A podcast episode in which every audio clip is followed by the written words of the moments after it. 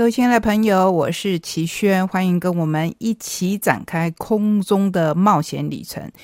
今天的节目真的是名副其实的冒险旅程，在节目的选书跟共读的单元，今天我们把它合并为一，只介绍一套书。为什么只介绍一套书？因为非常非常的难得，在这样的非常时期。可以在台东就访问到作者，虽然我们只有两个人，可是都戴上了口罩。起先我还怕收音的情况会不太好，后来回家一听，哇哦，真的是非常的清楚。我要谢谢我有很强的工具，虽然很简单。我想是因为真的很想跟大家阅读的这个心情有传达给我的机器知道吧，所以包括今天的专访收音的效果都还算不错。我们今天要跟您分享的这一套选书也是共读的好书，叫做《神跳墙》，八八文化出版，作者是严志豪。严志豪是台东大学儿童文学博士，现在专职创作，在八八文化的著作《梦游》入选二零二一波隆纳插画奖，文策会二零二零 Books from Taiwan 获得 TAICCA 特别推荐，入选一百零九年婴幼儿图书书单。文化部第四十二次中小学生读物选届入选书单，以及好书大家读二零二零年度最佳少年儿童读物奖。志豪说，他希望自己的故事像月亮，文字像星星，在黑夜时一闪一闪亮晶晶，温暖每个孤独的心。接下来要介绍会泽。Ancien，一个喜欢用几何形状及四十五度角画画的插画家，因迷恋五零六零年代的印刷品和玩具作品，多带着浓浓的复古质地。二零一九年毕业于剑桥美术学院儿童绘本系，曾获得很多很多的奖项。最酷的是这一次，我想熟悉我们的朋友听到这边。应该会想到，我们曾经介绍过《神跳墙》的卷一出战风和岛。书里面说的是一个魔幻的故事。三零五零年的大崩裂将台湾分裂成大大小小的岛屿。随着科技发展以及人情味的流失，神明失去供奉，成为流浪神仙，四处徘徊，无处可归。某天深夜，失去右臂的。断手关公意外的被眼镜文昌收为徒弟，展开寻找贩卖法术的夜市之旅。神仙界、人界和充满高科技的魔科界三方势力的平衡开始崩坏，紧张的局势一触即发。这一群流浪神仙该何去何从？当时我们把这一本书放在共读里面，这次。随着卷二的出版，八八文化做了非常特别的安排。除了封面真的是金光相向以外，你把书一整个打开来，它像是桌游一般的图。难怪出版社会说，打开书一就能找到精致的典藏版地图，小说场景跃然纸上，一次收藏书内重要场景。两级的地图可以结合成游戏大地图，未来有无限的可能性。敲完第三集，推出神跳墙专属桌游。其实我在打开这次书一的时候，就以为它已经是桌游了，想不到。还没有，也因为如此，我们对卷三就充满着期待。不过，您知道卷一跟卷二中间相隔了多少年吗？居然相隔了七年。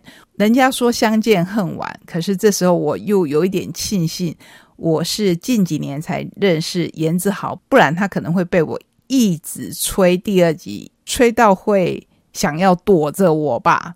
刚才我们介绍的是卷一出战风和岛的。大概的故事，那我们来看看卷二攻占游戏岛，千锤百炼的神怪奇幻小说续集隆重登场。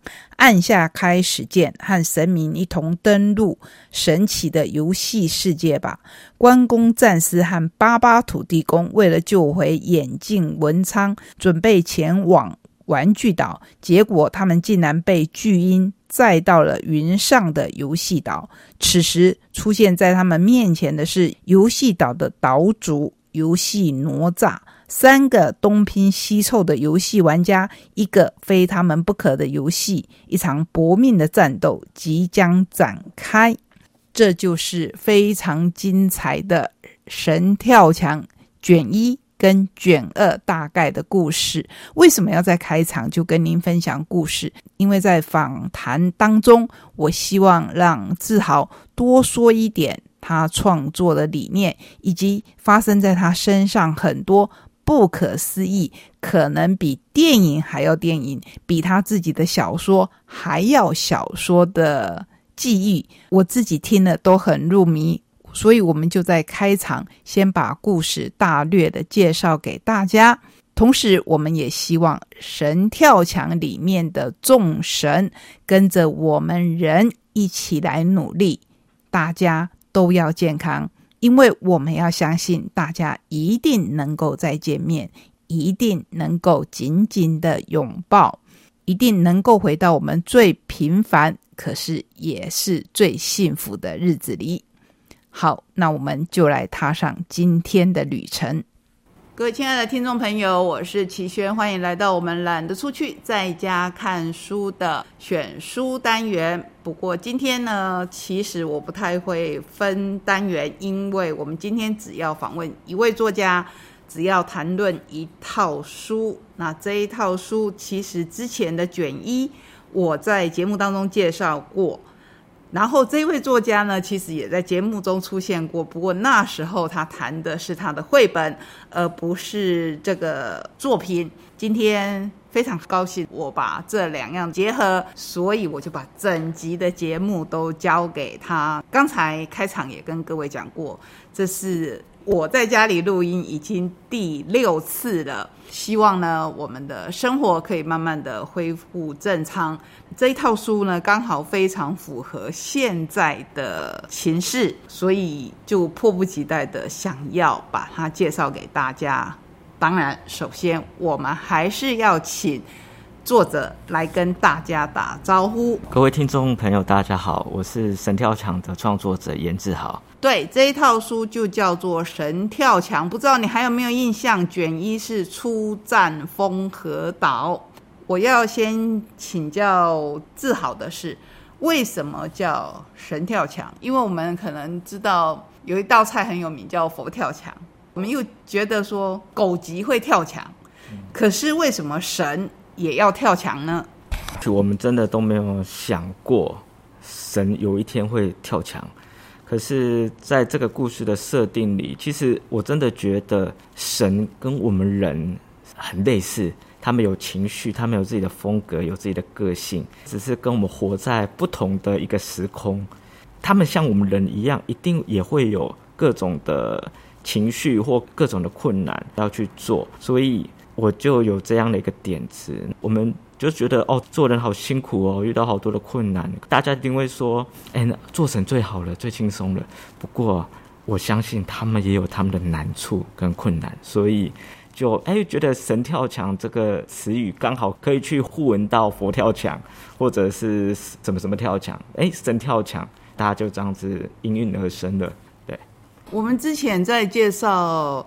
卷一出战风和岛的时候，因为我不是放在选书里面，我放在大家共读的在地阅读，阅读在地，所以没有办法很详细的介绍。其实包括这个书名，作者都非常的用心，因为作者把它设定成有一天，当这个平行世界，呃，包括神力都可能跟魔界有。冲突的时候，当他们好像自身难保的时候，我们台湾四分五裂，可能包括整个世界都四分五裂。丰和岛其实是四分五裂以后的一个岛。这个岛，如果说你详细看过这本书，你就知道它是以我们台东为它的背景，可以看到一些熟悉的场景。当然，起先看的时候会有一点点的阅读障碍。我所谓的在阅读上的障碍，可能是我们跟现在小朋友。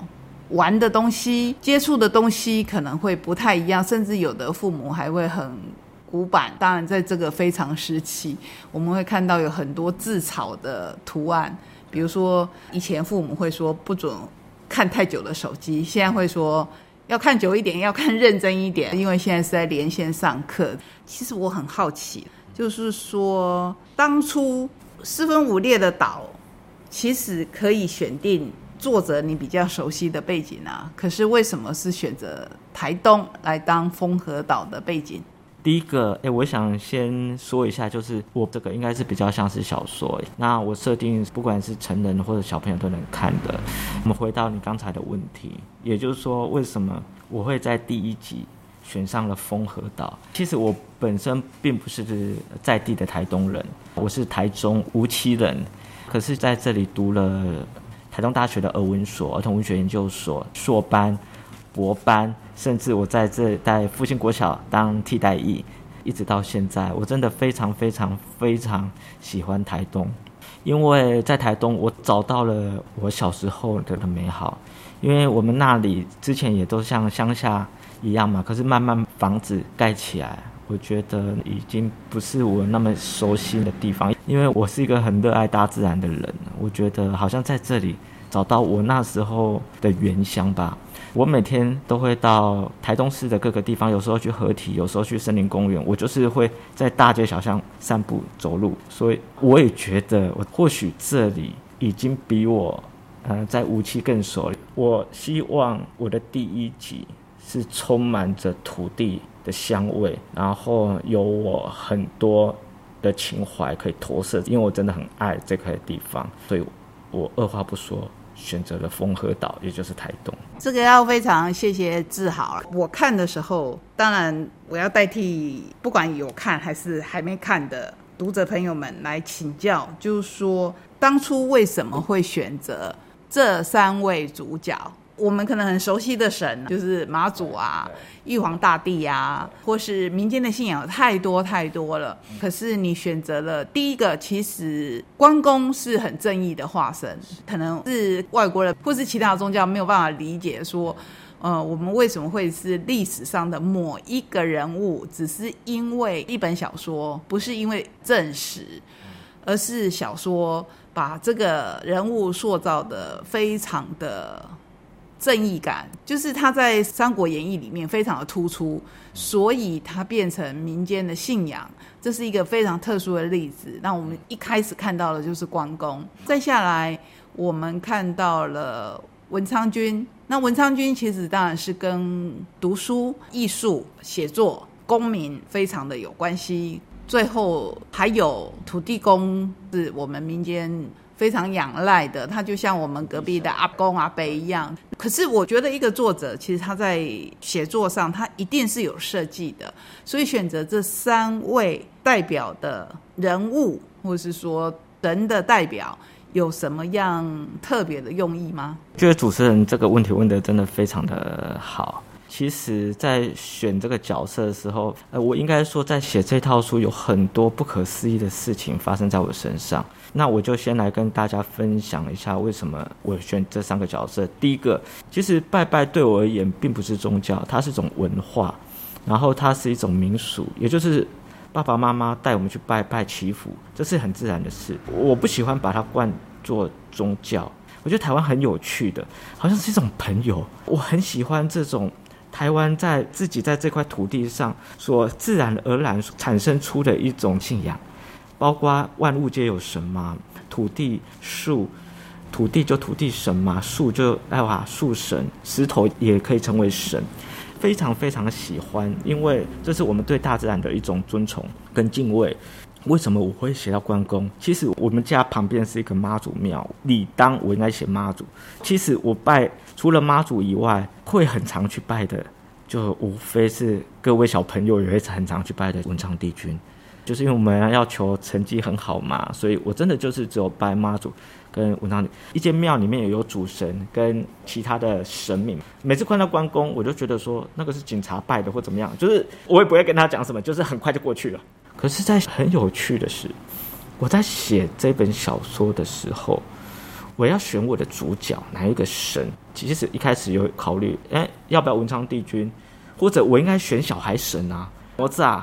或是虎爷，对，可是我不知道哎，我就想写，我的主角就是要是关公。或许我觉得，因为学校整个教育过程当中都在教导我们什么是正义，很多坏事就别人看不到，我们也不可以去做，也不可以去伤天害理。我觉得这整个精神是很符合关公的精神的。其实小说里面你会慢慢、慢慢、慢慢发现，其实我一直在探寻的是我的人生，还有整个社会的现象。学校教了我们那么多正义或怎么样，可是我们在这个社会上，反而这些东西让我们很痛苦。我们很正义，可是我们被不正义的人所陷害。学校所教导我们的事，好像在这个社会上很多时候都不适用。那我们还要正义吗？这个也在某方面是神跳翔这一。部小说的主旨，他被掏空之后，这个神是什么？所以我就毅然决然选了关公。有趣的事情发生了。有一次，我回到我的老家，我们家是卖鞋子的，我爸是女鞋设计师，从设计到出产，他是一条龙。后来也在自己的家里开始卖一些。然后有一个女客人来我们家买鞋子，他就把我叫过去。我以为这个阿姨要我帮她找鞋码，可是偏偏这个我也不会。我在我们家的鞋厂，我就是一窍不通。反正因为爸爸妈妈也在忙，我就先过去。然后他就跟我说他是母娘。我说母娘什么东西啊？我说我我听不懂你在说什么。他就说我是玉皇大帝的妈妈。哦，我一听到，因为他看不出来有什么被上身或怎么样，他会有一些生变，可他都没有。他说他是玉皇大帝的妈妈。